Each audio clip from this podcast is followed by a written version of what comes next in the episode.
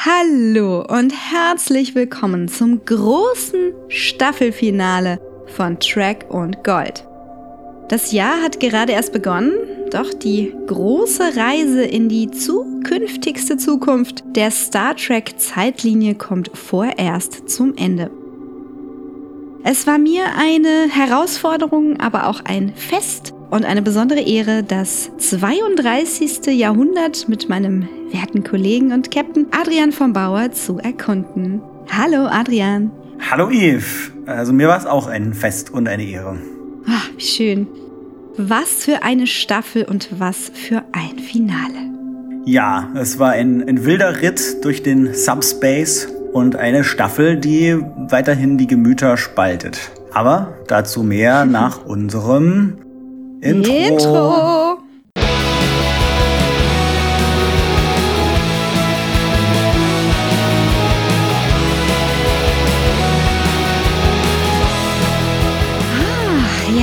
Gibt's denn schon wieder was Neues? Nach nur einer Woche seit unserer Folge 69? Ach, ich glaube, in der wirklichen Welt passieren gerade so viele News die ganze Zeit, dass wir uns die Kategorie diese Woche sparen. Ja, besser ist das. Die sind mir persönlich einfach zu unglaublich. Ich bin heute für gesunden Eskapismus mit unserer Extraportion Sternenstaub. Dieser Podcast ist nicht spoilerfrei, also solltet ihr die hier besprochenen Folgen und alles davor gesehen haben, bevor ihr weiterhört. Na dann kommen wir doch direkt mal zu unserer Zusammenfassung von That Hope Is You Part 2. Holographische Projektion aktivieren. Let's take back this ship. Let's go! We're gonna have to fight until our last breath. Federation is done for. You must take a leap of faith. It's okay to be afraid. I want the Federation obliterated. Whatever happens, we are together.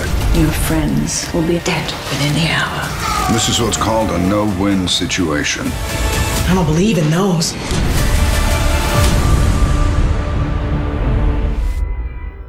Im Holo des Planeten macht Saru Fortschritte, Sukal mit seinen Ängsten zu konfrontieren. Adira stößt hinzu und bringt die Medikamente, die ihnen etwas mehr Zeit verschaffen. Sehr zur Überraschung aller lesen die Holoprojektoren Grace Präsenz und lassen ihn Gestalt annehmen. Dr. Kalber zögert nicht, ihn in die Arme zu schließen und in seiner Familie willkommen zu heißen. Gemeinsam müssen sie es schaffen, den Wettlauf gegen die Zeit zu gewinnen. In der Föderationshauptquartier Raumblase tobt währenddessen eine Schlacht zwischen der von Osira gekaperten Discovery, der Viridian und den ganzen Starfleet-Schiffen. Vance und Kovic glauben, sie dürfen Discovery mit ihrem Sporenantrieb weder zerstören, noch sie in Osiris Händen belassen. Schwierig. Als die Schilde der Blase fallen, entkommen Discovery und Viridian der eben angekommenen Verstärkung von Nivar. Auf Discovery wird die gefangene Michael auf die Brücke gebracht, wo sie erfährt, dass Osira mittels Wahrheitsserum die Koordinaten des Dilithium-Planeten Theta Zeta von Book erfahren möchte. Auf der Krankenstation weigert sich jedoch Aurelio, dieses grausame Verhör durchzuführen, und Osira wirkt ihn bis zur Bewusstlosigkeit. Zare teilt Aurelios Skrupel nicht, und Book wird gefoltert, bis Michael scheinbar einwilligt, die Koordinaten zu verraten. Tatsächlich aktiviert sie aber ein Kraftfeld und Book und sie können fliehen. Auf dem Planeten. Da Grace Körper holographisch ist, kann er über den Rand der Simulation spähen und bestätigt die Vermutung. Die Kiev ist dabei, auseinanderzubrechen. Sukal beginnt mit Hilfe von Saru langsam zu verstehen, dass es wirklich eine Außenwelt und andere Wesen als Hologramme gibt. Der einsame Überlebende war zu lange sich selbst überlassen, so dass er jede Hoffnung auf Rettung von außen von sich weisen musste. Warum ist die Föderation nicht wie versprochen gekommen, ihn zu retten? Was ist ihm als Kind zugestoßen? Sukal ist soweit, sich der Angst zu stellen und sie auszuhalten, um die ihm nicht zugängliche Wahrheit herauszufinden. Mit seinen neuen Freunden als Unterstützung geht er in den Raum, vor dem er sich am meisten fürchtet. Das Seemonster führt ihn und verschwindet. Auf Deck 7 kämpfen Tilly und die Brückencrew, unterstützt durch die intelligenten Dot-23-Roboter gegen Osiris Regulators. Als die sich jedoch plötzlich zurückziehen und die Lebenserhaltung abgeschaltet wird, wird die Luft knapp und die Situation für unsere OffizierInnen ganz schön brenzlig. Michael schickt Tilly eine kodierte Nachricht, dass sie eine der Warp-Gondeln absprengen soll, um das Schiff zum Stehen zu bringen und den Föderationsschiffen zu erlauben, sie einzuholen. Bewerkstelligen kann das nur Lieutenant Owo, die am besten mit dem knappen Sauerstoff klarkommt, denn sie hat als Kind als Taucherin trainiert. Es gelingt ihr, doch sie kommt nur dank der Hilfe eines Dot 23 mit dem Leben davon.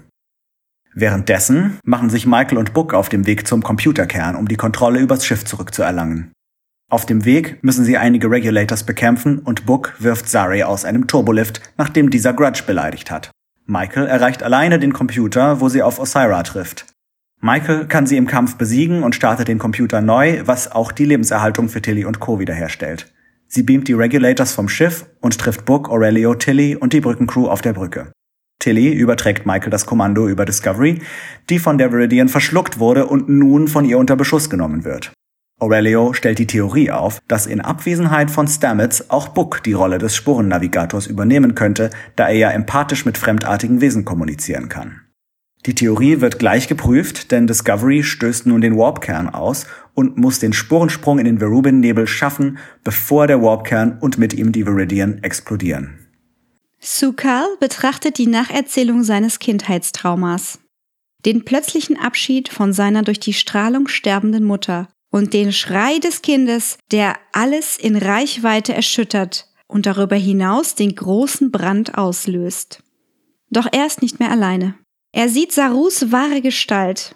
Dieser ist ein Kelpianer wie er. Er trifft auf Verständnis, Vergebung und das Versprechen, ihn nun endlich, endlich aus der Einsamkeit zu retten und ihm zu helfen. Bevor die Kiers zerbricht, schafft die Discovery den Sprung in den Nebel. Die Zukunft ist gerettet. Im Hauptquartier der Föderation vergeht Zeit. Zeit zu heilen, Zeit sich wieder zu vereinen, Zeit nach vorne zu blicken. Während Saru mit Sukal auf Kamina den letzten Wunsch seiner Mutter erfüllt, befördert der aus seiner ständigen Anspannung gelöste Admiral Vance die Kriegsheldin Michael Burnham zum Captain der Discovery. Sie können nicht warten, bis Saru zurück ist, denn es gibt viel zu tun. Mit neuen Uniformen und neuem Captain geht die Discovery auf ihre neue Mission, schnellstmöglich die Lithium auszuliefern und sich ein Eis abzuholen? Vielleicht sogar auf der Erde? Holographische Projektion deaktivieren. Oh ja, so ein schönes Eis. Ah, ein Gelato. hm, ob es ein Schokoladeneis ist? Fragen und Antworten. ja, wenn es Diana Troys Nachkommen sind auf dieser Raumstation, könnte es gut Schokoladeneis sein. Und wenn es das Lieblingseis von unserer Königin von Sehir ist, dann weiß ich gar nicht mehr, welche Sorte sie da gegessen hat. War das irgendwas mit Pistazie? Das weiß ich auch nicht mehr. naja, wir haben auch einige Antworten bekommen. Es gibt nun den Captainswechsel, wie vermutet, zu Staffel 4 und es ist Michael. Mhm.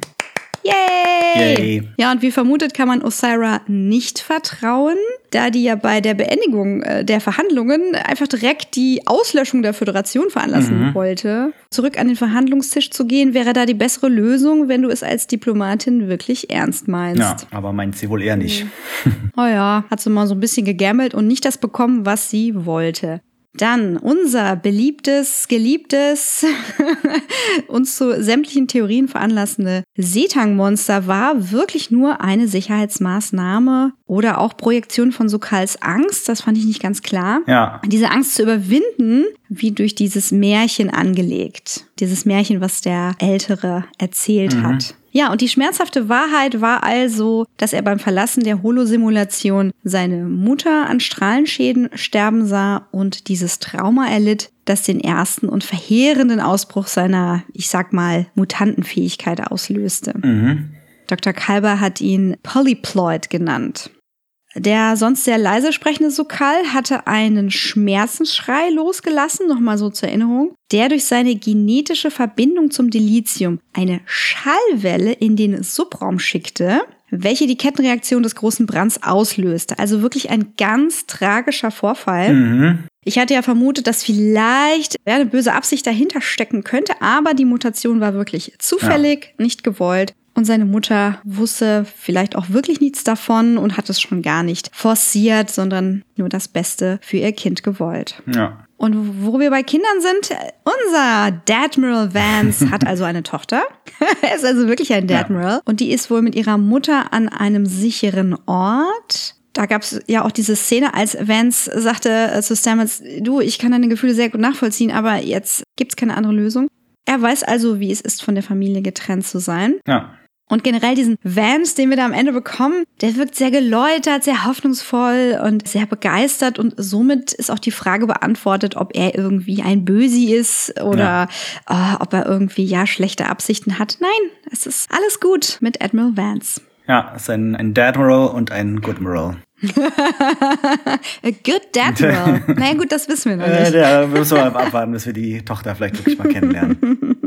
Ja, und dann sind natürlich noch einige Fragen offen geblieben. Ja, also was ich mich weiterhin frage, ist, wer ist denn diese Präsidentschaftsperson? Also haben wir, glaube ich, gar keinen Hinweis drauf bekommen. Mhm. Und die Tatsache, dass Kovic hier jetzt auch nur so als Berater mit einstieg und nicht irgendwie Befehle gegeben hat im Gespräch mit Vance, spricht auch wahrscheinlich dagegen, dass er das ist. Mhm. Dann wissen wir auch immer noch nicht so wirklich, warum Grudge eine Queen ist und wie sehr wir das buchstäblich verstehen müssen. Mhm. Ich habe jetzt auch nicht verstanden, warum die Kiew abgestürzt ist. Äh, das habe ich vielleicht verpasst, irgendein Detail. Spielt aber wahrscheinlich gar nicht so eine große Rolle, wie ich dachte. Also wir haben ja gesehen, als Book mit seinem Schiff da durch diesen Nebel geflogen ist, das war einfach ziemlich gefährlich. Mm, mhm.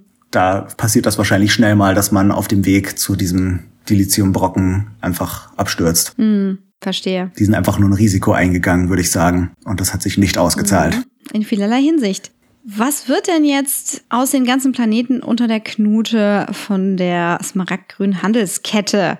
Hat sich denn da gelohnt, weiter Sklaverei in Kauf zu nehmen, um die Föderation weiter zu stärken? Also ich meine, das ist jetzt ein ordentlicher Schritt nach vorne und angeblich sei durch Osiris Ableben da auch einiges geschwächt worden. Aber ist es wirklich vorbei? Mit der ja, Emerald die, die sei gebrochen, wurde gesagt. Mhm. Klar, vielleicht existieren Teile davon weiter, aber ob da jetzt äh, wirklich weiterhin diese Sklaverei und Handelsgeschichten so weitergehen wie vorher, ist noch ein Stück weit offen. Mhm. Ich habe noch meine Zweifel. Ja. ja, kommen wir mal zum Techno-Bubble, Babble, Bubble. In wie vielen Dots war Zora, also die wir Zora nennen, die Spurenintelligenz drin? Hast du das verstanden? Ja, sie war ja auf jeden Fall, äh, als sie am Ende der vorherigen Folge aufgetaucht ist, aufgeteilt auf mehrere. Das war für mich relativ klar. Mhm. Und hier waren ja auch eine ganze Menge unterwegs, aber am Ende war tatsächlich ja nur noch einer übrig, den wir gesehen haben. Also, weil die ja alle auch zerstört wurden in diesem Feuergefecht mit den Regulators. Mhm. Deswegen weiß ich nicht, ob die anderen irgendwo außerhalb des Bildschirms noch existierten oder ob der eine, den sie dann am Ende ja auch reparieren, dann auch wirklich der letzte gewesen wäre. Mhm. Ja. Scheint fast so. Und haben wir herausgefunden, warum wir einer statt Nielsen bekommen haben? Ja, ich habe gelesen, dass es tatsächlich daran lag, dass die Nielsen-Schauspielerin nicht verfügbar war und sie dann gesagt haben, hey, hier die Schauspielerin, die normalerweise den Gummikopf von Osnulus trägt, die kann das doch bestimmt auch. Ah, okay. Und dann haben sie eine neue Figur kreiert, die einfach das zu tun bekommen hat, was sonst Nielsen gemacht hätte. Die war ja am Ende auch wieder da. Ja, genau. Und hast du rausgefunden, woher Ovo stammt? Sie hat in der zweiten Staffel, als sie mit Pike auf dieser Außenmission war auf ähm, Terralisium, verraten, dass sie irgendwie auf so einer Kolonie aufgewachsen ist mit Eltern, die so technologiefeindlich waren. Also so eine, ähm, sie hat das, glaube ich, Luddite Colony genannt. Mhm. Und das heißt, sie ist irgendwie in einer Gesellschaft aufgewachsen, die nicht in dem Maß, wie die Föderation das tut, Technologie benutzt. Und deswegen muss man da halt dann auch ohne Tauchausrüstung nach Dingen tauchen. Mhm. Also sie kommt auf jeden Fall von einer Kolonie, verstehe. Da kann man vielleicht dann noch extra lang die Luft anhalten. Mhm. Vielen Dank, oh wow. Und wie kam denn jetzt der gute Vahil zur Föderationszentrale? Ich denke, dadurch, dass sie jetzt wieder Dilithium haben, hat vielleicht die Voyager sich mal gesagt, okay, wir gucken jetzt mal diese ganzen Föderationsbasen irgendwo in den Randgebieten an, wo wir seit 50 Jahren nicht mehr waren. Und da haben sie ihn vielleicht aufgelesen und gesagt, ach so, du willst gerne Lieutenant werden, hier, bitteschön. Warten zahlt sich aus. Ja. Eine recht neue Frage, die für mich dazugekommen ist, bezieht sich auf Sukal und das, was man mit ihm noch machen könnte. Kann Sukal mit seiner Stimme eventuell auch positiv auf den Subraum einwirken? Ich denke mir, er könnte die Subraumkorridore stabilisieren, durch die die Kuriere fliegen. Was meinst du? Vielleicht, ja. Also Ich fände das auf jeden Fall ganz interessant, weil diese Fähigkeit, die er hat, ja schon eine ziemlich extreme Fähigkeit ist. Und wenn man jetzt einfach ihn da auf Kamina abliefert Mhm. und sagt, okay, die, diese Story ist jetzt abgeschlossen, der ist ja im Grunde, solange er diese Fähigkeit hat, weiterhin sehr gefährlich. Jedes Mal, wenn irgendwie ihm sein Essen nicht schmeckt, muss man Angst haben, dass wieder alle Raumschiffe in der Galaxie explodieren. Hm. Gut, wahrscheinlich braucht es ein bisschen stärkeres Trauma als das, aber äh, überspitzt gesagt. Also Dr. Kalber hat ja gesagt, dass er ihm helfen wird. Mhm. Vielleicht kann man da mit Medikamenten einwirken, dass er gar nie wieder so eine schlimme Angst empfindet. Ich möchte bitte, was er bekommt. ich muss da denken an diese, an diese Farm bei Lower Decks, Ja. wo die in so einem paradiesischen Rehabilitationszentrum abgeliefert werden. Hm, Ja, genau, die Farm, ja. Ja, die Farm, genau. Vielleicht wäre das auch ein schöner Ort für Sokal. Aber ich finde, er sollte auf Kamina bleiben und da einfach sein Leben genießen dürfen. Ja. Ist ja nun auch nicht mehr der Jüngste. Ja, auf Kamina das ja extrem anders aussieht als früher. Ja? Da gab's ja sonst irgendwie nur so kleine Lehmhütten und jetzt in diesem Bild, das man am Ende gesehen hat, gibt's da plötzlich Wolkenkratzer und so. Ah, ja, das war alles so emotional. Ich wusste gar nicht, wo ich hingucken sollte. Ja. Nur auf die Sternschnuppen geschaut. Ich habe mich gefragt, warum der junge Sukal so creepy aussah. Oh. Ich dachte irgendwie, okay, wir kriegen Sukal als, als kleinen Jungen zu sehen, das ist bestimmt total süß. Ja. Mit großen Augen und, und so. Und wir haben ja, glaube ich, noch keine Caribbean-Kinder gesehen bisher. Aber irgendwie war das für mich in so einem ganz komischen Uncanny Valley. Ja, ja. Und die großen Augen und der aufgerissene Mund, das war ein bisschen zu creepy. Ja. Und dann habe ich mich gefragt, ist die Discovery innen größer als außen? Warum haben die so viel Platz für diese Turbolifte? Ja, und die düsen überall rum. Rechts, links, oben, unten. Aber, also, warum ist da so viel Platz? Muss so ein Schiff nicht irgendwie raumeffizient sein? Oder kam das durch dieses Zukunfts-Upgrade? Waren die vorher schon so? Ich glaube, wir haben zum ersten Mal diesen Raum, in dem sich die Turbolifte bewegen, in der zweiten Staffel schon gesehen. Also das ist nicht erst seit dem Upgrade so, auch wenn da jetzt Dinge noch zusätzlich anders funktionieren, weil wir da auch so Sachen gesehen haben, die nach dieser programmierbaren Materie aussahen. Aber anscheinend ist das schon länger so. Wir wissen, glaube ich, auch so aus Technical Manuals, die es manchmal von den älteren Star Trek Schiffen gab, dass diese Turbolifte sich schon in alle Richtungen bewegen können. Das ist irgendwie ja auch das, was sie so speziell macht, dass sie halt nicht nur von oben nach unten durchs Schiff reisen, sondern auch kreuz und quer. Aber ich frage mich dann auch, warum mussten die Leute in den Star Trek-Serien immer durch diese super engen Jeffreys-Röhren kriechen? Ja. Wenn es an anderen Stellen irgendwie riesige Leerräume gibt. Hätte man doch ein bisschen anders verteilen können. Ja, ich glaube, das passt einfach konzeptionell überhaupt nicht zusammen und wir müssen uns damit abfinden. Ja. Was? Da passt ein ganzes Schiff rein. Ja. Da kann man sich aber auch echt täuschen. so eine Lagerhalle, die mag riesig aussehen, aber wenn du anfangen würdest, da jetzt irgendwie Ja. was reinzubauen, merkst du, ach, doch irgendwie nur so 120 Quadratmeter. Ja, so vier Bücherregale und das Ding ist voll. Sprichst du, du hast Erfahrung. Wenn vier reichen. Ja, und dann habe ich mich noch gefragt, das ist so ein bisschen eine Frage für die Zukunft. Tritt die Erde denn auch wieder der Föderation bei? Weil wir haben jetzt gesehen, die Trill sind wieder dabei, die Vulkanier und RomulanerInnen denken zumindest drüber nach. Und von der Erde war gar nicht die Rede. Hm. Ja, mit irgendwas müssen sie uns ja noch locken, außer mit Eiscreme. Ja, dann äh, kommen wir doch zum spaßigsten Teil. Yay! Unsere lustigen Referenzen und Fun Facts. Datenbankzugriff aktiviert. Ah, da wurde einiges durch die Gegend geworfen. Fakten, Fakten, Fakten. Unter anderem hat die smaragdgrüne Handelskette eine Basis 755. Bislang bedeutet uns das nichts. Ich glaube auch nicht, dass das bedeutet, dass es insgesamt so 800 Basen in deren Hand gibt. Die heißt halt einfach so. Und Osira hat irgendein Ziel gebraucht, wo sie dann hin musste. Hm, hm, hm. Okay, also da haben wir die Referenz, wenn es eine gab, noch nicht entdeckt. Bisschen deutlicher, glaube ich, einen Bezug erkannt zu haben, als Michael sagt, sie glaubt nicht an No-Win-Szenarios. Da schließt sie sich der Tradition von Captain Kirk an, der ja in Star Trek 2, The Wrath of Khan, auch dieses Kobayashi Maru-Manöver, wo man ja eine aussichtslose Situation bewältigen muss, nicht akzeptiert hat. Und das wurde ja dann im 2009er Star Trek-Film nochmal aufgegriffen. Und das ist insgesamt seine Weltanschauung, dass er nicht dran glaubt, dass es Situationen gibt, die man nicht gewinnen kann. Und Michael scheint das ähnlich zu sehen. Das zeugt ja auch von einer gewissen Überheblichkeit. Ja. Die will ich Michael aber gar nicht vorwerfen.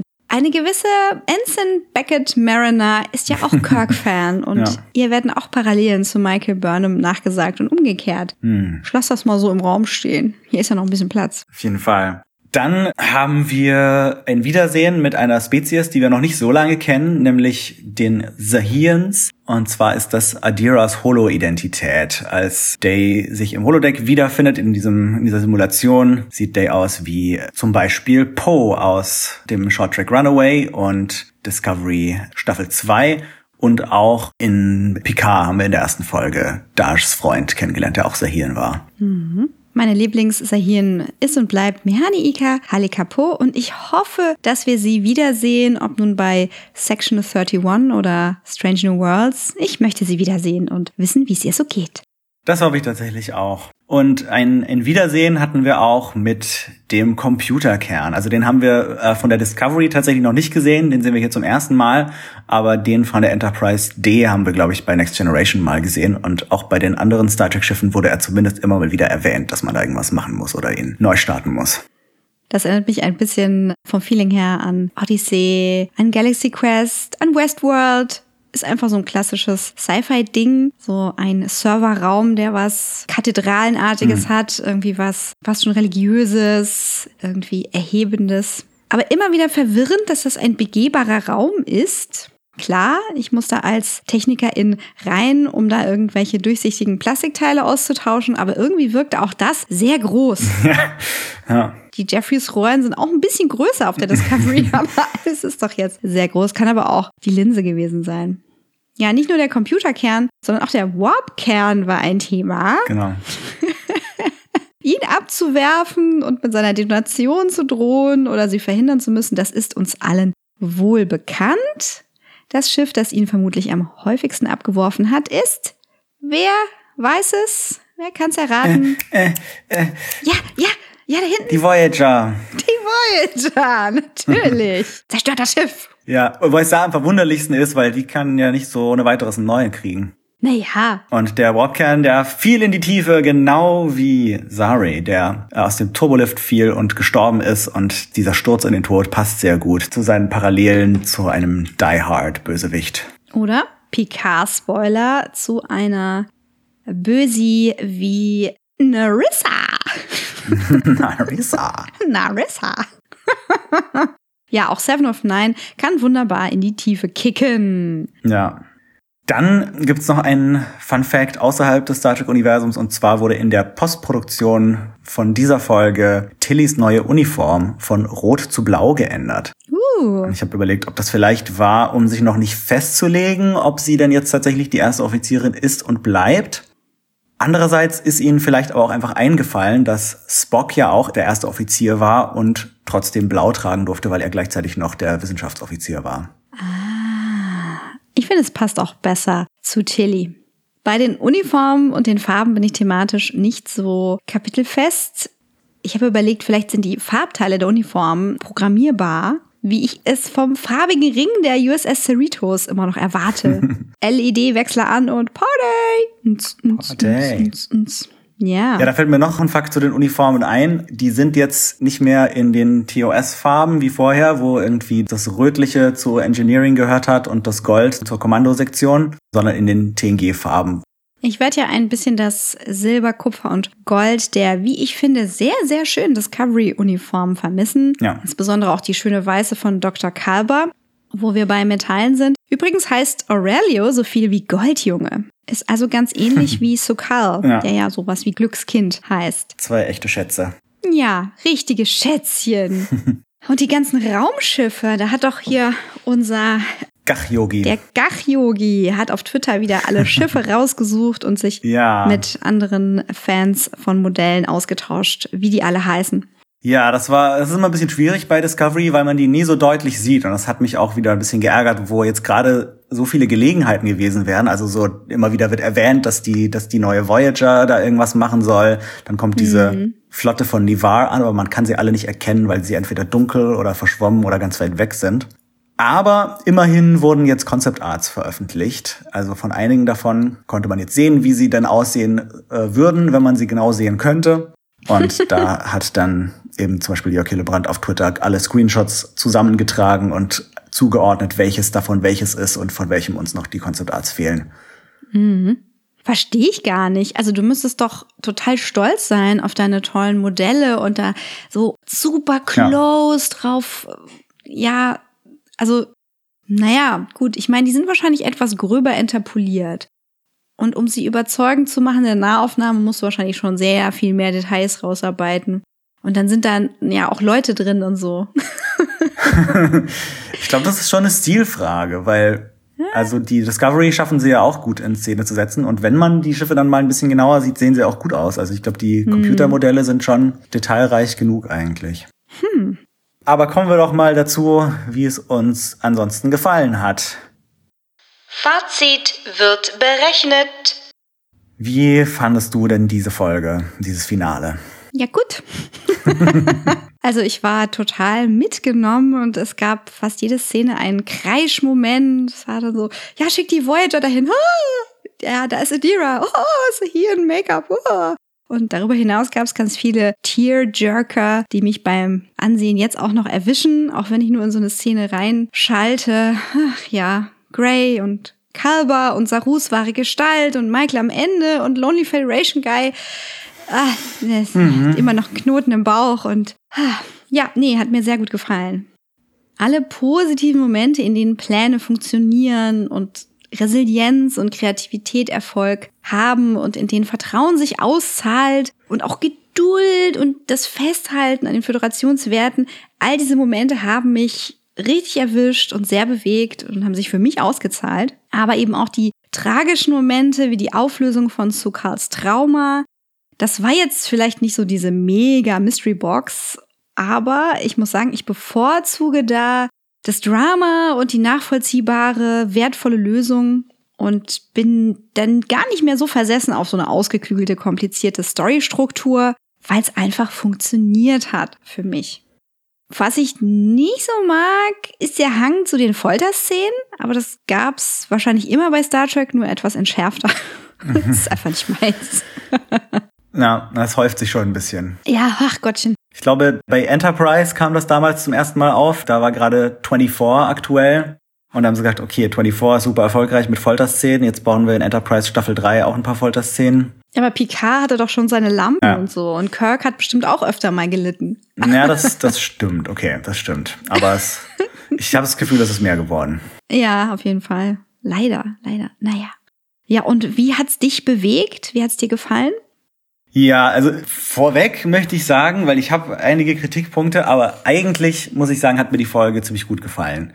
Ich fand sie spannend, ich fand sie äh, sehr emotional, ich fand sie super gut gemacht. Also von den Effekten und der Kameraarbeit über die Musik, also auf technischen, künstlerischen Niveau wie wenige andere Serien. Und von dem her beeindruckt mich nach wie vor die Serie sehr und hat auch dieses Finale nochmal besonders überzeugt. Und ich würde auch sagen, dass das mhm. mit den vorherigen Staffelfinalen ganz gut mithalten kann. Mhm. Ja. Und äh, ganz besonders äh, gefallen haben mir gerade auch in dieser Folge und aber auch schon ein Stück weit in, in der zwei davor, so die Szenen zwischen Saru und Sukal. Mhm. Das ist wirklich sehr emotional und diese, diese einfühlsame Art, wie Saru sich irgendwie an Sukal rantastet und sein Trauma berücksichtigt und, und versucht, mhm. ihn für die Welt zu öffnen. Das ist so auf einem emotionalen Level super gut geschrieben und auch toll gespielt. Also kann man Bravo sagen an Doug Jones und auch Bill Irwin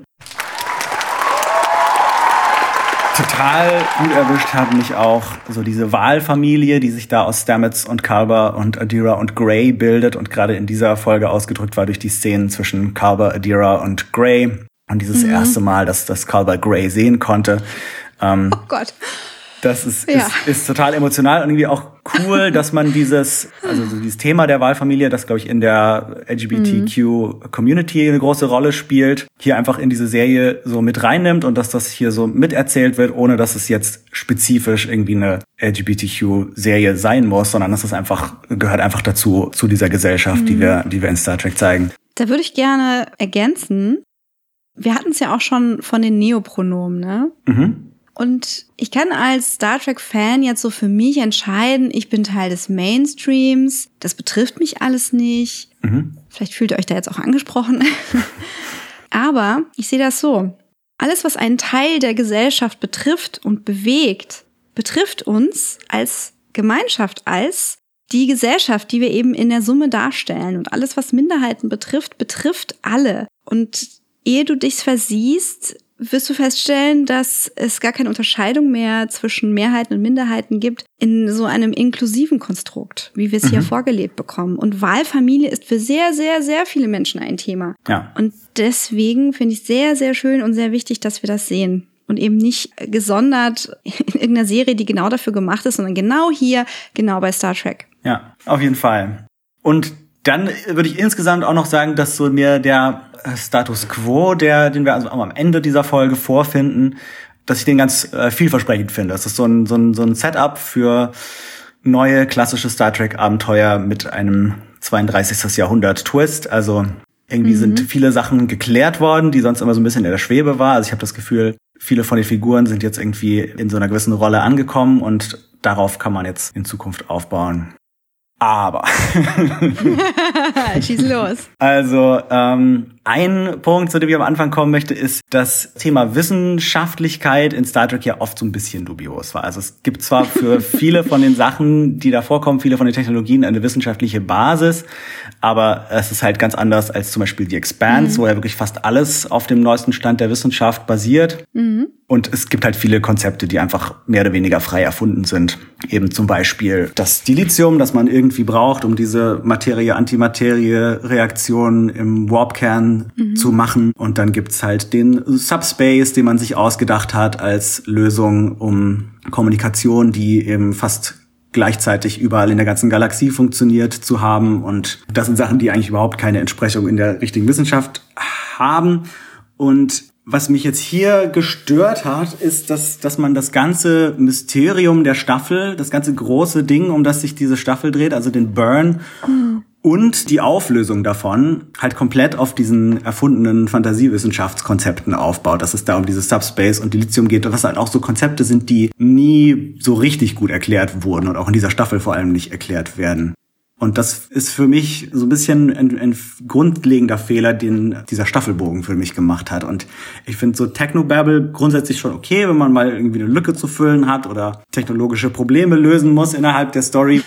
In so einer doch fantasievollen Welt kann man einfach nicht alles immer mit echter Wissenschaft begründen, aber es ist für mich halt irgendwie kein solides Fundament für so einen Story-Arc. Mhm. Ja, sehr froh, dass keine Midi-Chlorianer vorkommen. ja. Du bist aber streng. ja, also das, das, das stört mich ein bisschen, aber es stört mich nicht nur, weil, weil mir irgendwie das Wissenschaftliche so wichtig ist, sondern weil so ein Stück weit daraus auch resultiert, dass es thematisch nicht so hundertprozentig funktioniert. Mhm. Wenn irgendwie so die Grundfesten der Story so stark mit so schwammigen wissenschaftlichen Konzepten zusammenhängen, dann weiß ich auch dann nicht unbedingt, was die Message ist, was mir da gesagt werden soll. Also man könnte jetzt in dieser Staffel eine Kritik an der, an der ungebremsten Expansion der Föderation und der damit verbundenen rücksichtslosen Suche nach Dilithium sehen, weil das ja letztendlich dann der Grund ist, warum dieses Schiff da abgestürzt ist und warum Sukal mhm. mutiert ist und warum dann letztendlich der Burn ausgelöst ist. Aber das wurde nie so stark thematisiert. Also dir war ja gar nicht klar, warum dieses Schiff abgestürzt wird und es wurde auch nicht klar mhm. gesagt. Also wenn man, wenn man diese Parallele wirklich hätte machen wollen, hätte man das ein bisschen deutlicher machen müssen, um halt irgendwie eine Parallele zur echten Welt zu zeigen. Mhm. Und statt dass jemand irgendwie aktiv einen Fehler begangen hat, war es hier also mehr so ein tragischer Zufall, der das ganze Problem verursacht hat. Mhm. Mhm. Ich hätte mir halt gedacht, dass man da aus diesen Versatzstücken eigentlich eine starke Metapher hätte machen können, zum Beispiel über den Raubbau an der Natur. Mhm dass da halt Fehler gemacht wurden, weil man rücksichtslos mit der, mhm. mit der Natur umgegangen ist. Aber stattdessen hat man sich halt stärker auf irgendwie diese Tragödie und dieses, dieses mhm. Drama der Charaktere konzentriert. Ja. Auch gerade wenn wir jetzt über Atomenergie und dergleichen reden, da wird ja gerade überlegt, ob das die bessere und saubere Energie ist und ich kann es überhaupt nicht fassen, weil ich so aufgewachsen bin, dass der Atomausstieg das Wichtigste ist. Ich meine, ja. in meiner Lebenszeit ist ja Tschernobyl passiert und ja. einiges andere. Also da hätte man mit arbeiten können. Mhm. Ist wahrscheinlich einfach noch zu sehr, äh, zu kompliziert in der Jetztzeit, als dass man schon eine zukünftige Lösung als Metapher da aufbauen möchte. Aber ich bin da eigentlich auch von Star Trek etwas Komplexeres gewohnt. Ja, und es war mit Sehia ja schon mal so vorbereitet worden. Mhm. Das habe ich zu Beginn ja auch vermutet, dass es in Richtung bewusster Dilithium-Kreaturen gehen könnte, die das nicht mehr möchten, dass ihr Lebensraum abgefackelt wird, um mhm. Warp-Plasma zu entzünden. Aber das war es eben alles nicht. Ja. Und was mich dann umso mehr gewundert hat, war, dass Adira ja ein Stück weit die Lösung mitgebracht hat mit Gray, der sich außerhalb des Hologramms bewegen konnte, ja auch als Sehien äh, customized war, sag ich mal, und es trotzdem ja. nichts damit zu tun hatte. ja. so schade. Na gut. Ja, da hätte man wirklich was draus machen können. Ein Thema, das man doch aber finden kann in der Staffel, ist so das Thema, was auch jetzt gerade in der letzten Folge immer noch ziemlich explizit angesprochen wurde und auch noch mal mit dem Gene Roddenberry Zitat am Ende heimgebracht wurde, hm. ist das Thema von, von Verbundenheit im, im Kontrast zur Isolation. Also, dass sie da in eine Welt der Isolation kommen und Verbundenheit, Connections verbreiten müssen und das wiederherstellen müssen. Als Aussage finde ich das trotzdem nicht so ganz spannend genug, weil die Aussage ja eigentlich nur ist, irgendwie Isolation ist nicht gut, Verbundenheit ist gut. Und für mich funktioniert so ein Thema in, in einer Serie oder in einem Film immer besser und gerade bei Star Trek, wenn es eine Message beinhaltet oder eine These ist und nicht nur so ein Begriff ist und sagen, okay, wir drehen uns um das mhm. Thema Verbundenheit. Mhm. Also einfach wirklich eine Aussage zu haben, die, die, mhm. die mhm. wertend ist, so ein Stück weit. Also im Sinne von, durch Verbundenheit erreichst du das und das oder? Ja, genau, sowas, sowas in der Art könnte es sein. Mhm. Aber wie krass ist das bitte, dass wir so viel Berührung und Händeschütteln und Umarmung und all das sehen, während wir uns während der Pandemie das schon abgewöhnt haben und die menschlichen Verbindungen auch schon beeinflusst wurden dadurch. War schon sehr bewegend. Ja, das, das stimmt. Also es war tatsächlich nochmal krass zu sehen, gerade in dieser Zeit. Danach ist das Thema natürlich trotzdem relativ aktuell und mhm. zeitgemäß. Ein Glück war es nicht so geschnitten, dass man da dachte so, nicht anfassen, ist, Abstand. Keine Maske auf. Was ist los mit euch? Ja, also ich fand trotz der nicht aufgehenden Storystruktur die Themen einfach sehr stark und sehr zeitgemäß. Auch wenn die vielleicht etwas im Allgemeinen geblieben sind, Gerade zum Thema Angst wurden Saru und Kalber da sehr konkret, mhm. wie Angst zu überwinden sei. Dann sehe ich noch Themen wie, ja, Identität sehen und anerkennen. Mhm. Und auch die damit einhergehende Furcht sehen und dennoch weiter vorwärts gehen. Ganz tolles und sehr zeitgemäßes Thema ja, die zwischenmenschliche Verbundenheit, die das Netzwerk ist, das uns alle verbindet und das Netzwerk, das wir kultivieren und retten müssen, das ist auch sehr zeitgemäß, aber hätten sie ja gar nicht wissen können. Prophetisch. Ja. Und manchmal kann man halt ein Problem auch nicht mit Verbundenheit lösen, sondern äh, Verbundenheit ist gar keine ja. Option, wie halt jetzt zurzeit, zumindest ja. die Verbindung in Person. Ja, ich denke, es geht natürlich um eine Verbundenheit der Werte, um eine Wertegemeinschaft. Und wenn der Wert gerade ist, Bitte bleibt zu Hause, niest in den Ellbogen und fasst euch, verflixt nochmal nicht an. Dann ist das auch eine Verbundenheit, ja. das zusammen durchstehen. Ja. Hm. Sukal ist für mich ein Bild für die zukünftige Generation, die vor einem, dramatisch gesagt, sterbenden Planeten steht und Lösungen braucht, die Empathie braucht und nicht mit ihrer Angst alleine gelassen werden darf. Okay. Das mhm. Bild steckt für mich da sehr stark drin. Und auch, dass ein Versagen der Menschheit an ihren Kindern durch Raubbau, durch Krieg, durch Ungerechtigkeiten immer ein Untergangsszenario mit weitreichenden Konsequenzen ist. Ja. Könnte ich schon wieder gerade heulen, aber ja. ich sehe das da drin und das ist wirkungsvoll. Ja. Also das Thema finde ich auch super richtig und diese Aussage, aber hier wurde das halt durch einen Zufall ausgelöst. Dieser Absturz war ja eigentlich kein Versagen von irgendjemandem, der was falsch gemacht hat, sondern es war halt mehr oder weniger Zufall, dass Sukal auf diesen Planeten abgestürzt ist und nicht gefunden wurde. Ja, die Verantwortung, die aber darüber hinaus übernommen wird, ist zukunftsweisend. Mhm. Also auch wenn ich persönlich jetzt nicht den Raubbau an der Natur betrieben habe und irgendwelche Smaragdminen äh, besitze, kann ich dennoch die Verantwortung übernehmen müssen und sagen, okay, ich habe es jetzt mit jungen Menschen zu tun, für die ich Verantwortung übernehmen muss und die ich an die Hand nehmen muss und mit deren Wut und mit deren Angst ich interagieren muss. Das ist vielleicht jetzt nicht direkt heute ein Thema, aber sicherlich ähm, übermorgen. Mhm. also übermorgen ist äh, Dienstag, aber ja. Könnte schon soweit sein. Nun ja, könnte schon soweit sein, ja.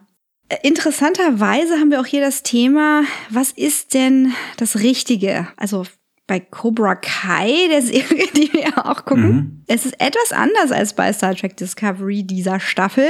Es gibt da eine definitiv richtige Art, Dinge zu tun ja. oder zumindest definitiv richtige Dinge.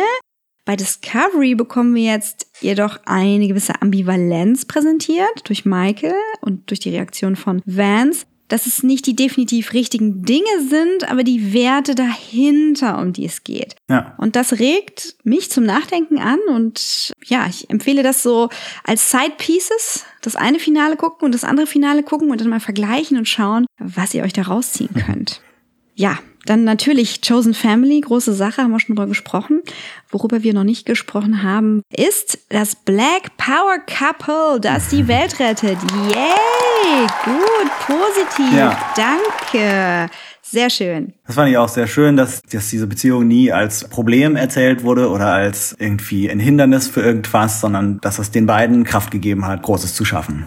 Ja, ganz toll. Und sie wurden nicht bestraft dafür. Das ist das Wichtigste. Ja. Und die Freundschaft und Opferbereitschaft als Grundthema kennen und lieben wir an Star Trek.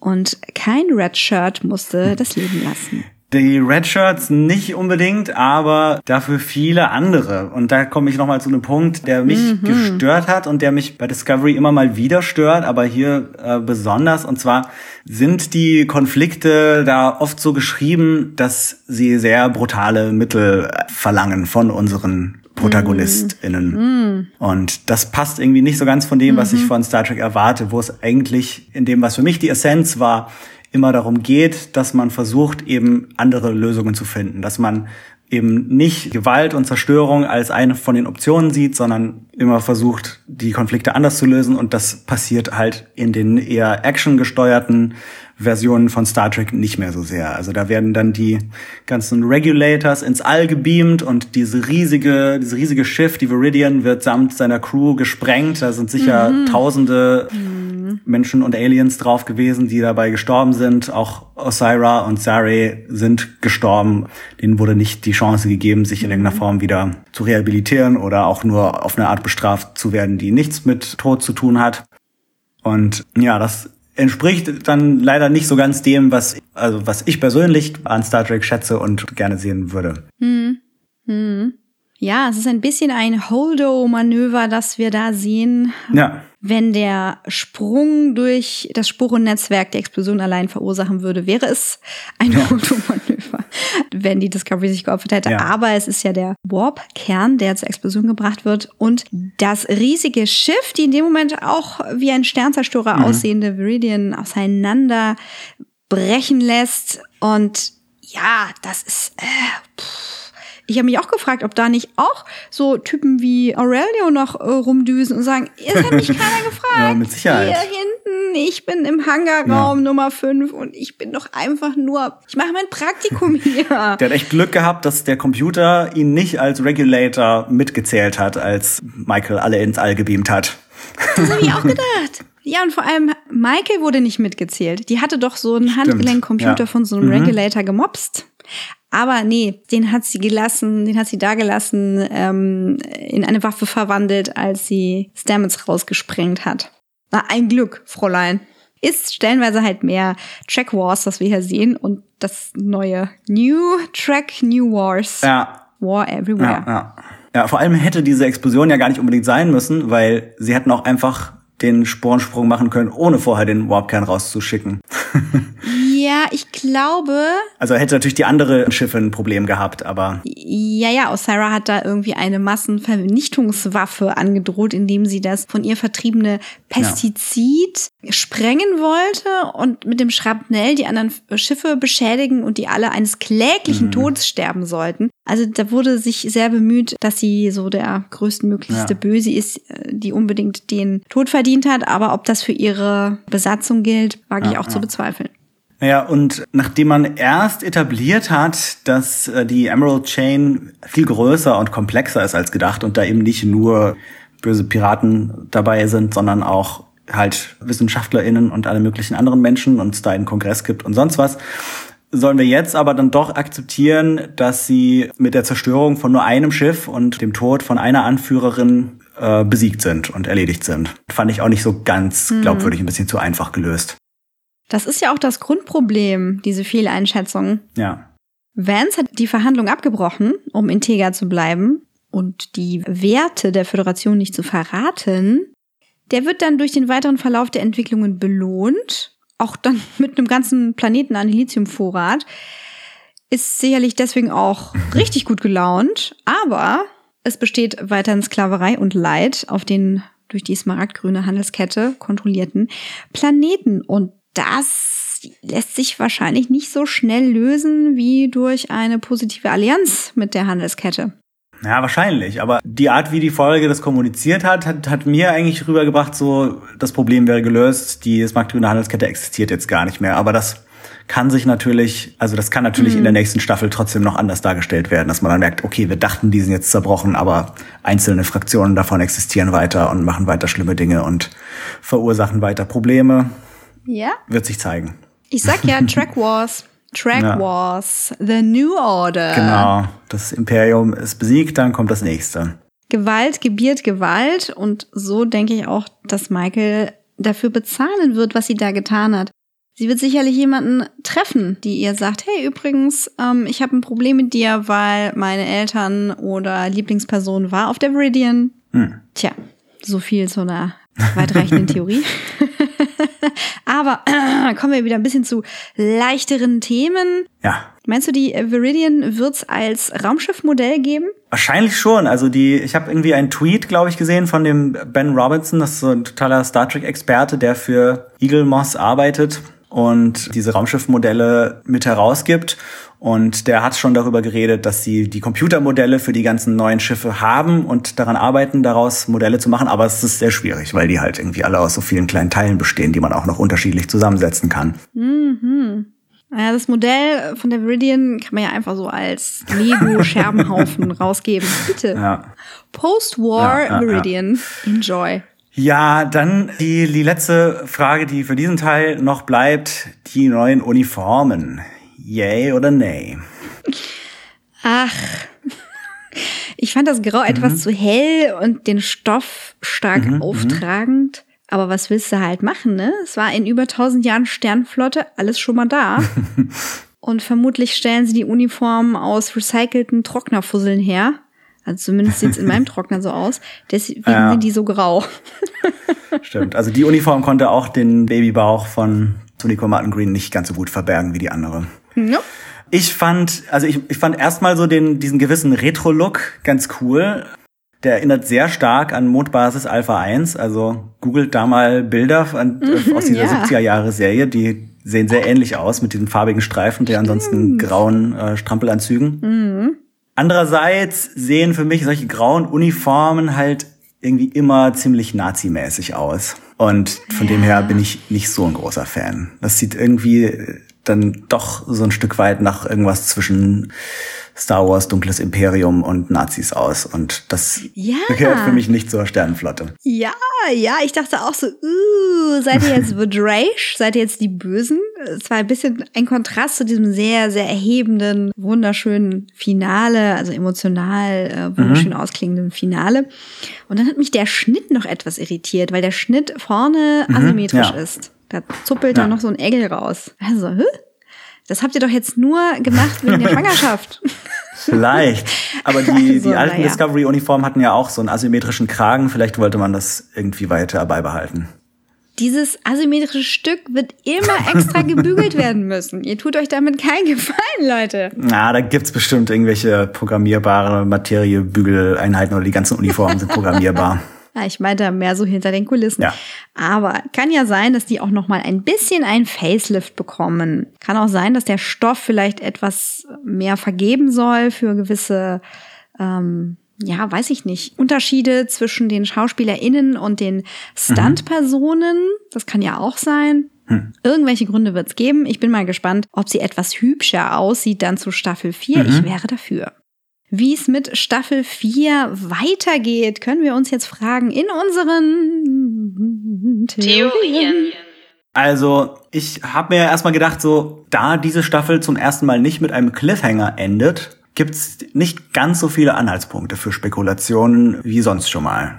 Naja, also die Frage ist ja, ob wir in dieser Storyline bleiben und die Discovery jetzt wirklich all diese kleinen Missionen fliegt oder ob wir einen Zeitsprung haben werden und die vierte Staffel damit weitergeht, dass wieder was ganz Neues geklärt werden muss. Ja. Bleiben wir doch erstmal bei der Crew. Genau, ich glaube, dass Michael auf jeden Fall Captain bleiben wird. Das ist irgendwie ein Schritt, wenn man den jetzt wieder zurückgehen würde. Das wäre irgendwie blöd. Und es lief ja schon irgendwie ganz lang auch darauf hin. Und jetzt haben wir es endlich erreicht. Und ich bin auch froh mhm. drüber. Ich finde das äh, sehr gut, dass sie jetzt diese Rolle hat und sie passt da äh, super rein und das rechtfertigt dann auch so ein Stück weit, dass man, was ja irgendwie viele auch an Discovery kritisiert haben, dass man eben, obwohl sie nur eine von den Menschen auf diesem Schiff ist, immer die Hauptfigur der Serie war. Und wenn die Serie bisher halt ihre Reise zum Kapitänssessel ist, dann macht das irgendwie noch mal mehr Sinn, auch wenn es mich bisher trotzdem nicht gestört hat. Ja, wieso auch? Also die Wichtigkeit einer Person wird doch nicht an ihrer Position bemessen. Ja. Also verdient ist der Captainstuhl auf jeden Fall. Und es ist auch sehr, sehr berührend, wie sie diese Verantwortung annimmt. Mhm. Ah, naja, also man kann sich ja wirklich an allem Möglichen stören. Geht doch mal in euch und fragt euch, woran ihr euch denn wirklich stört. Ist es die Emotionalität von Michael? Ist es das viele hin und her seit Staffel 1? Ist es ihre innere Zerrissenheit? Hat euch das jetzt gefallen, dass sie das für sich jetzt endlich emotional lösen konnte und auch zeigen konnte, was sie kann und, und ihre ganzen Ressourcen ausschöpfen konnte? Oder kommt ihr weiter nicht drauf klar, dass eine schwarze Frau die Heldin einer Star Trek-Serie ist, dann bitte jetzt abschalten! Ja, nee, wenn man das glaubt, dann hat man es auf jeden Fall nicht leicht im Star Trek, aber äh, sollte man dann vielleicht auch nicht. Dann glaube ich, dass äh, Saru äh, auf jeden Fall eine neue Rolle braucht. Vielleicht wird er Admiral oder so. Aber ich gehe eigentlich davon aus, dass er weiter eine Hauptrolle haben wird, weil ihn jetzt rauszuschreiben, nur weil Michael ihre verdiente Beförderung bekommen hat, wäre irgendwie unsinnig und schade. Ja, der hat sich ja auch verdient gemacht. Ja. Er war ja im ersten Drittel dieser Geschichte sehr bewegt und beeinflusst. Mhm von der Situation, die er da vorgefunden hat auf dem Dilithium-Planeten. Wie hieß er jetzt? Theta? Theta, Zeta. Theta, Zeta, ich weiß nicht genau, griechische Buchstaben halt. Theta, Zeta, okay. Sag das zehnmal nacheinander. Ja, und dann hat er sich ja aber wirklich zusammengerauft und ist ganz strahlend hervorgegangen. Und ich könnte mir vorstellen, dass er Botschafter von Kamina wird und eine etwas politischere Rolle in der Föderation einnehmen könnte. Ich glaube herauszufühlen, dass er nicht so viel Lust hat, auf der Discovery weiter herumzudüsen. Aber ich kann mich auch irren. Erstmal wünsche ich Saru einen schönen Landurlaub. Wie er damit zu Karl sitzt, ist einfach wunderschön und ich sehe Liebe und Verständnis und Milde und Heilung und wie Saru damit dann auf die Discovery zurückkehrt, werden wir sehen. Ja, aber zurückkehren muss er auf jeden Fall und ich, ich gehe eigentlich auch davon aus, dass er in der nächsten Staffel in den meisten Folgen zumindest dabei sein wird in irgendeiner Form. Mhm. Gibt es einen Anlass anzunehmen, dass Doc Jones keine Hauptrolle einnehmen wird? Nee, ne? Eigentlich nicht. Also er hat ja, glaube ich, auch schon irgendwie Bilder aus Toronto gepostet. Also der ist auf jeden Fall wieder dabei bei den Dreharbeiten. Mhm. Es ist jetzt eher halt diese Story-Entwicklung, dass er nicht mehr der Captain ist und man sich schwer vorstellen kann, dass er jetzt irgendwie einen niedrigeren mhm. Rang auf der Discovery einnimmt, mhm. was einen dann darüber nachdenken lässt, äh, was für eine Rolle er denn haben könnte. Aber ja. Ja, gehen wir die Ränge mal weiter durch. Genau, nach dem Captain kommt natürlich die Nummer eins, die erste Offizierin. Und ich denke, das wird weiterhin Tilly bleiben. Also die hat sich doch verdient gemacht und bewiesen in, in ihrer mhm. Rolle als Kommandantin der Brückencrew, auch in dieser Folge. Und ich denke, dass das offiziell gemacht wird und vielleicht auch mit einer Beförderung einhergehen wird. Mhm. Dann haben wir ein extra Crewmitglied. Ja, der nur manchmal sichtbar ist. Also Gray könnte ich mir vorstellen, kriegt vielleicht so einen mobilen Holo-Emitter wie der Doktor in Voyager. Und diesen Holo-Emitter hat der Doktor ja aus dem 29. Jahrhundert bekommen, beziehungsweise den hat ihm ein Zeitreisender aus dem 29. Jahrhundert mitgebracht. Das heißt, jetzt hier im 32. Jahrhundert kriegt man den mhm. wahrscheinlich an jeder Ecke. Interesting. Vielleicht auf einem Schrottplatz von Osira. Ja, den müsste ja wohl dann Adira anlegen. Denn Day leben ja alle in Tal und Tal lebt in denen. Das bedeutet auch, selbst wenn Gray jetzt sichtbar sein wird, sind die beiden immer unzertrennlich. Das auf jeden Fall. Also er wäre so eine Art zusätzlicher Holo-Avatar von einer deren Persönlichkeiten. Interessant. Mhm.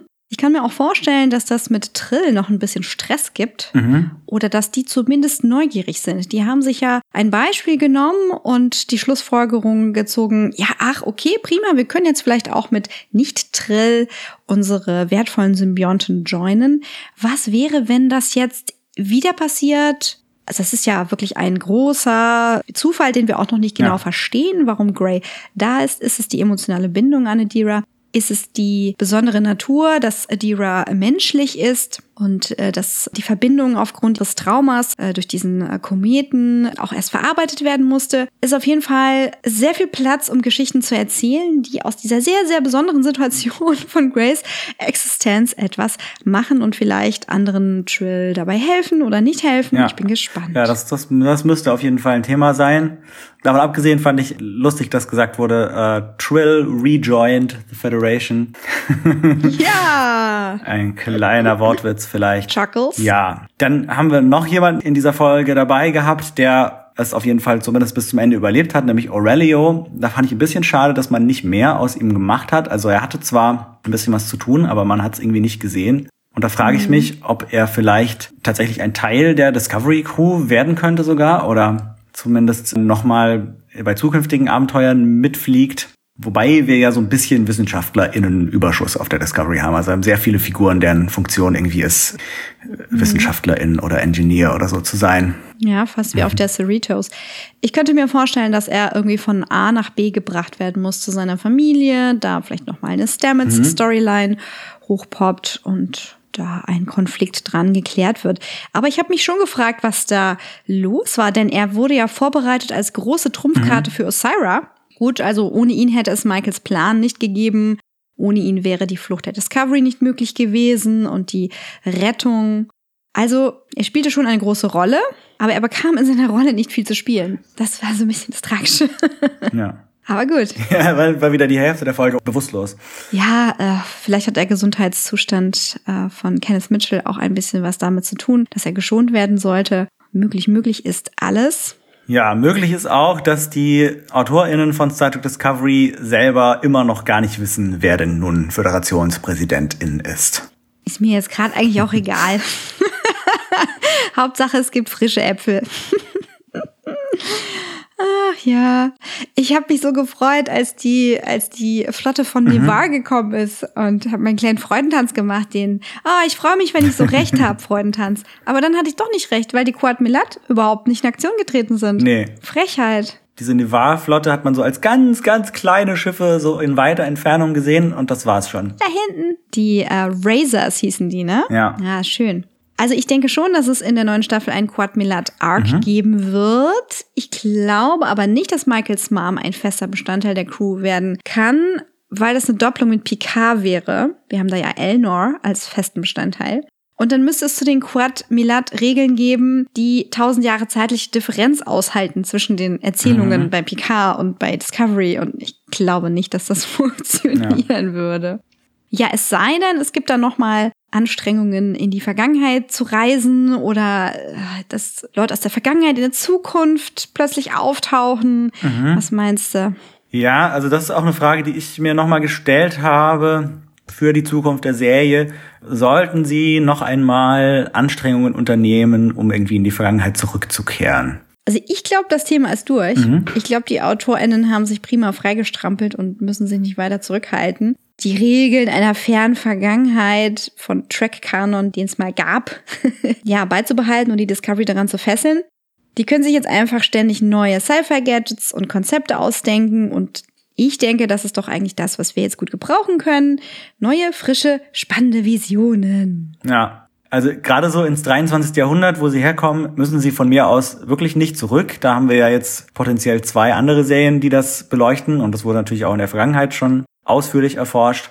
Aber es ist ziemlich lang her, dass wir in Star Trek eine Reise in unsere Zeit hatten. Also wie zum Beispiel mehrmals in, in TOS und in Star Trek 4, The Voyage Home und in Voyager mit dem Futures End Zweiteiler, wo sie in die 90er zurückgereist sind. Und äh, ich fände das ganz spannend, wenn sie ins 21. Jahrhundert zurückreisen würden und dann irgendwie mit, weiß ich nicht, Echt? rechtsradikalen Internet-Trollen kämpfen müssen. Ach so. Ah. Ach, lass mal. Das kann ja die Kaiserin mit ihrer Abteilung 31 gerne machen.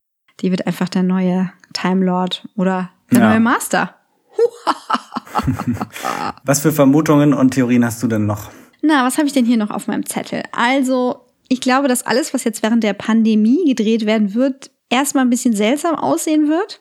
Also viel Talking Heads Shots. Äh, das heißt, ist immer so eine Person im Frame. Oder so komische Composite Frames, wo sich Leute gegenüberstehen, die eigentlich gar nicht im gleichen Raum sind.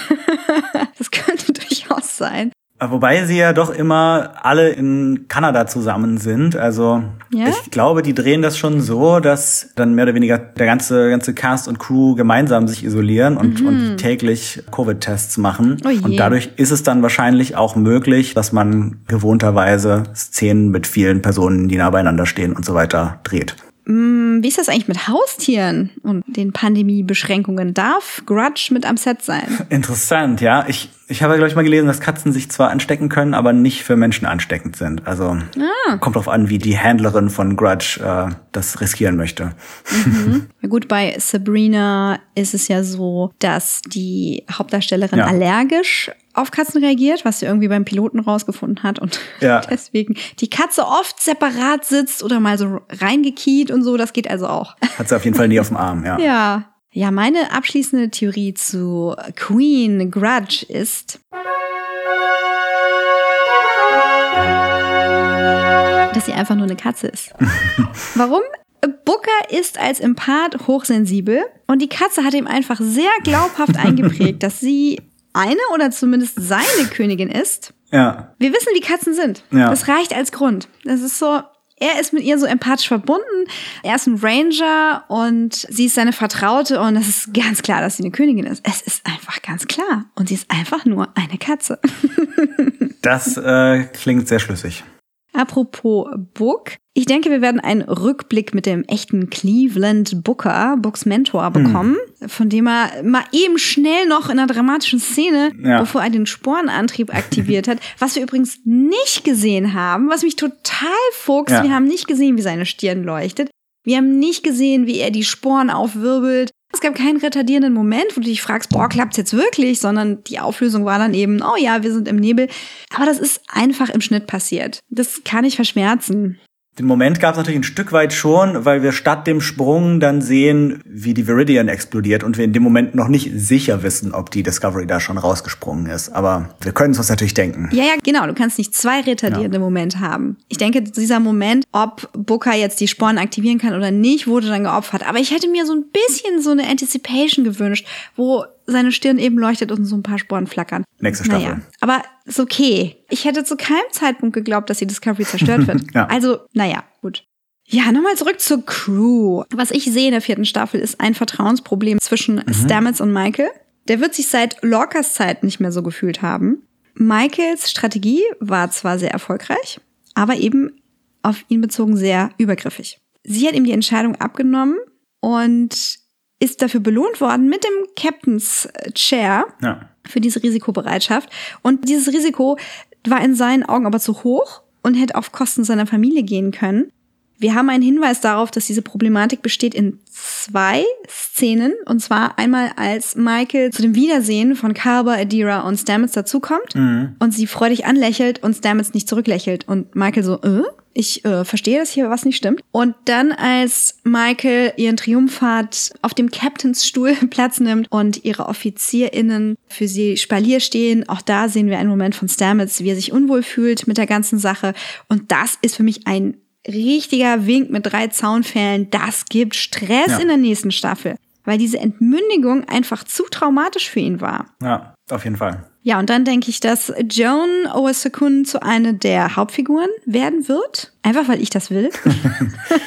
ich fand sie so super und ich dachte so, nein, nicht Owo opfern, hm. bitte nicht. Owo darf nicht bestraft werden dafür, dass sie alles gibt. Und Zora hat sie dann ja zum Glück gerettet. Mhm. Also wenn wir von Zora sprechen, sprechen wir von der Sporenintelligenz in dem kleinen Dot. Und daher denke ich, dass Zora und Reno noch eine Menge Spaß und Reibereien haben werden auf dem Weg zu Zoras Identität und irgendwie einen kleinen Arc zusammen haben. Ja, wobei leider schon bekannt wurde, dass äh, Reno wohl in der nächsten Staffel nur sehr wenig vorkommen wird, weil Tig Notaro ja immer so ein bisschen hin und her gependelt ist zwischen ihrem Comedy-Job, der eher in LA zentriert ist, und den Drehs in Toronto so. und deswegen Covid nicht so ohne weiteres möglich war. Also wird sie eine etwas Ah. kleinere Präsenz haben, wahrscheinlich in der kommenden Schade. Staffel. Da reicht ja eine Folge für Ja. Zoras Identitätsentwicklung. Was glaubst du, wird mit Linus oder Linus passieren? Ich weiß nicht, der sieht unter seiner Haut genauso aus wie vorher, also hat sich da schon mal nicht viel getan, aber vielleicht lernt er endlich den äh, Transporter zu kontrollieren und keine Ahnung. Ich glaube, Linus kriegt Babys. Legt Eier. Ja, so ein paar kleine Geckos, die dann übers Schiff düsen und dann so, oh, Linus, deine 536 Kinder schon wieder. Okay. Hier, eins in meiner Suppe gewesen. Ja. Verflixt nochmal. Das wäre cool. Nicht cool für die Kinder, aber die sind bestimmt sehr resilient. Lass mal zurückschauen auf unsere Theorien der ganzen Staffel. Also nicht alle, aber so ein paar. Was hat sich bewahrheitet? Wo lagen wir total falsch? Also ja, Book und Michael sind zusammengekommen und sind ein Dream Team. Ja. Und ja, der Job war tatsächlich, die Föderation wieder aufzubauen. Und ja, Nevar und Trill sind der Föderation beigetreten oder zumindest dabei. Genau. Fällt dir noch was ein, was sich bewahrheitet hat? Was nicht passiert ist, ist, dass sie irgendwie wieder in die Vergangenheit gereist sind. Meine ganze große Theorie mit der leerstehenden Discovery, die irgendwie durch die Zeit geschickt werden muss und dann passiert die Handlung von Calypso, hat sich bisher nicht bewahrheitet. Bisher nicht. Dann gab es auch kein großes Opfer durch Book und auch nicht durch Aurelio. Ich glaube, daran hatten wir auch schon mal gedacht. Niemand musste sich opfern. Ja, Zoras Zeit ist auch noch nicht ganz gekommen. Also die, die neue Intelligenz ist auf jeden Fall vorhanden und integriert sich langsam in den Computer, ist aber noch nicht in der Form präsent, wie wir es eben in Calypso gesehen haben. Ja, natürlich Grey. Grey als Projektion in irgendeiner Form. War ja unvermeidlich. Zum Glück hat sich das bewahrheitet. Ja, nicht so ganz richtig lagen wir mit unseren Theorien zu dem Setang-Monster. Da haben wir uns ja einiges zu ausgedacht und unsere HörerInnen haben sich auch einiges dazu ausgedacht und am Ende gab es eigentlich gar kein großes Mysterium dahinter. Es war einfach nur so eine Manifestation von Angst und dem Unbekannten und nicht, nicht etwa der geheime Zwilling von Sukal oder, oder der eigentliche Sukal oder Sukals Mutter oder irgend sowas. War alles schön. Mir war es aber recht so. Wie gesagt, eine funktionierendere Geschichte einer äh, geringeren Komplexität zu opfern ist äh, wunderbar. Wie, wie rum? Ah, naja. so oder so gut.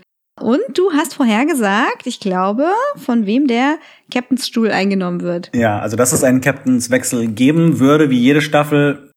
Und dass es wahrscheinlich Michael werden würde. Ich glaube, da haben wir in einer der letzten Folgen nochmal drüber geredet und das hat sich ja nun auch bewahrheitet. Yay! Und wir haben so gern recht. ich liege auch sehr gerne im Unrecht, wenn ich etwas vorherunke, was mir nicht so gut gefällt. Was hat dir denn an der Staffel besonders gut gefallen? Ja, also vieles davon würde ich sagen, habe ich schon bei meinem Fazit zu dieser Folge aufgezählt. Also halt vor allem diese Zusammensetzung aus Carver und Stamets und Adira und Gray. Und insgesamt mag ich die Figuren immer noch sehr. Und ja, von einem technischen und künstlerischen Aspekt ist die Serie die ganze Zeit auf einem sehr hohen Level und wird irgendwie immer besser und beeindruckender. Ja, ich habe das Gefühl, wir können sie jetzt, während wir sie erleben, als Experience und so als Zeugin ihrer Zeit gar noch nicht so wertschätzen. Sie ist wunderschön. Also bis auf ein paar Effekte, die mir persönlich nicht so gut reingelaufen sind, die vielleicht auch der Covid-Situation geschuldet sind. Es ist eine wunderschöne, hochqualitative Star Trek-Serie. Und wenn wir sie in den zukünftigen Jahren immer mal wieder sehen, denke ich, wird sich ihr Wert weiter steigern.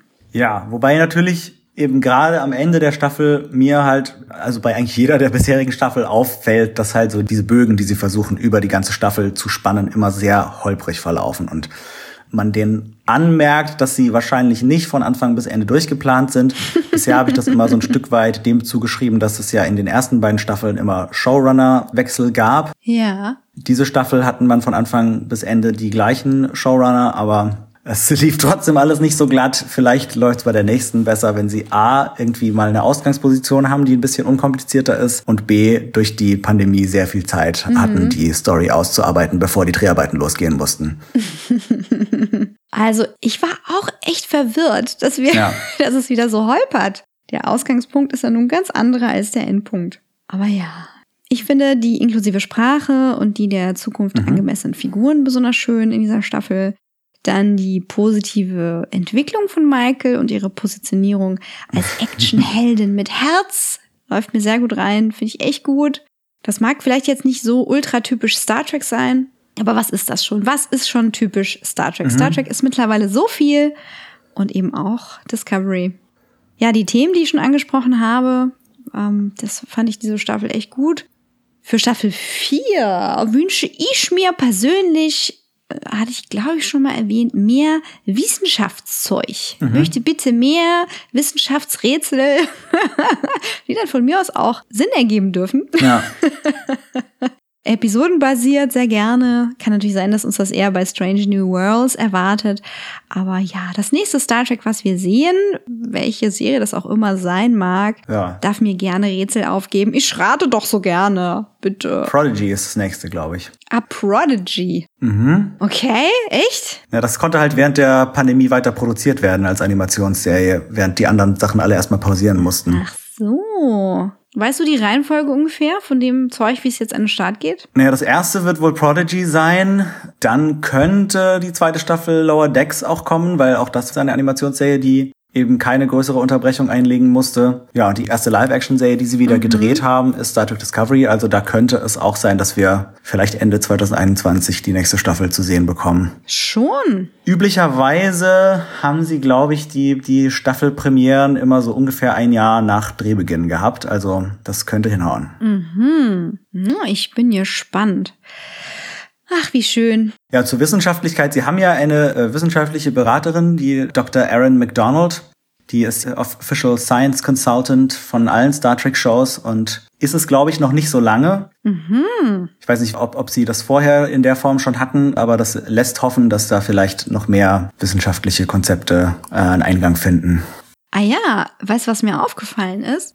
Du erinnerst dich bestimmt, dass mit dem Film Interstellar sich die Erkenntnis über die Visualität von schwarzen mhm. Löchern verändert hat. Also seitdem bekommen wir nicht einfach nur so ein schwarzes Loch zu sehen, sondern ein, wie soll ich es beschreiben, wie so eine Spiegelkugel. Was nicht ein Wurmloch? Ich weiß es gerade nicht ein mehr. Ein Wurmloch, ja. bist du sicher? Fast sicher, ja. ja. du hast recht, ein Wurmloch. Also okay, seit Interstellar werden Wurmlöcher so dargestellt, dass sie ja nicht einfach aussehen wie so ein so ein äh, so ein Tunnel, bunter Strudel, sondern es bildet sich so ein Lichtbogen über wie so eine Spiegelkugel weil dann eben nachgeforscht wurde, wie das Licht sich krümmt, dass da mhm. eben zuerst rein düst. Und das wurde in dieser Folge verwendet, als wir wo sind wir durchgeflogen? Durch den Subspace-Tunnel oder durch den, den Warp-Tunnel? Transwarp-Tunnel, glaube ich. Transwarp-Tunnel. Ja, das macht Sinn. Da hing die bestimmt auch mhm. drin, die gute Expertin. Gut möglich. Davon ja. bitte mehr, mit Erklärung. Hat mich gefreut, aber offensichtlich habe ich es mir nicht richtig gemerkt. Also, was ist der Sinn dahinter? Kein Sinn. ja, dann äh, kommen wir doch jetzt mal zu euch und zu den unbekannten Signalen, die ihr uns aus der Vergangenheit gesendet habt. Mhm. Unbekannte Signale aus der Vergangenheit. Unser Patrick, der Kurzfilmschmied, schreibt. Es fühlt sich an, als wenn jetzt die Serie zu Ende sein sollte. Pro, coole Action, schöne Beziehungen zwischen Saru und Sukal. Gray bekommt Hoffnung. Owo rettet alle. Contra. Discovery wird zur TARDIS, innen größer als außen. Und Michael zum Captain. Also Daumen rauf mit Abstrichen. Ja, dass Michael zum Captain wird, würde ich nicht zu den negativen Punkten zählen, aber da kann man natürlich unterschiedlicher Meinung drüber sein. Dann haben wir Carlos at Chaos Theorie und sein erster Gedanke war endlich vorbei. Er schreibt, ich will jede neue Staffel wieder mögen. Ich mag die Schauspieler, Charaktere, viele Ideen und Momente darin, aber ich find's größtenteils schlecht geschrieben und das ist mir zu viel Pathos.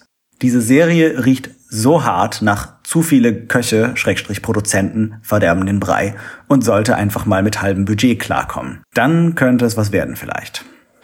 Simon Miles schreibt, wenigstens eine Konstante in turbulenten Zeiten, Abwurf des Warp-Kerns. Ja, und Heiko Hörnig, at der Graf X, schreibt, Insgesamt fand ich's etwas schade, wie schnell die Atmosphäre vom Anfang der Staffel, wir sind in einer fernen Zukunft, wer weiß, ob es Starfleet überhaupt noch gibt, einem relativ konventionellen Star Trek Plot weichen musste. Äh, dem stimme ich auch ein Stück weit zu. Bendrix verspürte sogar Fremdscham. Auf meine Nachfrage, was er sich denn da stattdessen gewünscht hätte, schreibt er, wie Staffel 1, die fand ich super. Staffel 2 mochte ich auch noch. Ich hätte mir wenigstens eine Auflösung für den roten Faden der Staffel gewünscht, die nicht wirkte, als hätten sie sie sich erst in der Doppelfolge ausgedacht. Es gab auch keine Kausalität im Ablauf, nichts passierte wegen etwas, es war einfach eine Kette von unabhängigen Ereignissen. Nichts wurde vorbereitet, nichts hatte Konsequenzen, wie Kinder mit Actionfiguren. Eigentlich keine schlechte Idee. Kinder mit Actionfiguren haben die besten Stories. Das stimmt, ja. Zum Beweis sollte man mal den Webcomic X-Corp lesen. Oh, ein Link für die Shownotes. Ed Piri Paints konnte hingegen nur sagen OMG. Mhm. With a capital G. Dann habe ich noch die Auflösung für unser Audiorätsel aus dem letzten Podcast. Und zwar ist das die Spülmaschine von unserer Patronin Angelika. Wenn ihr euch der Konversation anschließen wollt, dann folgt uns auch auf Twitter at Track und Gold und lasst uns wissen, wie ihr diese Staffel fandet oder was ihr sonst noch so schaut, hört oder lest. Oder besucht uns auf Facebook, Soundcloud, Apple Podcasts und so weiter. Wir freuen uns über ein Like, ein Kommentar und dergleichen. Alles, was den Algorithmus füttert, ist gut. Wenn ihr nicht auf Social Media seid, könnt ihr uns auch eine E-Mail schreiben an trackundgold at gmail.com. Ja, und wenn ihr uns gerne zuhört, dann geht doch mal auf patreon.com slash trackundgold, um uns wie Angelika, Patrick, Daniel, Paul und Carsten zu unterstützen und dafür zu sorgen, dass wir zur nächsten Star Trek-Serie wieder am Start sind und in der zukünftigen Zukunft weiterhin warpfähig sind. Okay, Sollen wir dann mal los? Also wollen wir zurück durch das Wurmloch oder machen wir jetzt ein bisschen Urlaub auf der Angelou? Also ich würde ja gerne mal gucken, ob es Riser noch gibt. Oh, hast du etwa noch einen Horgan in unserem Lager gefunden? äh, Computer, let's fly!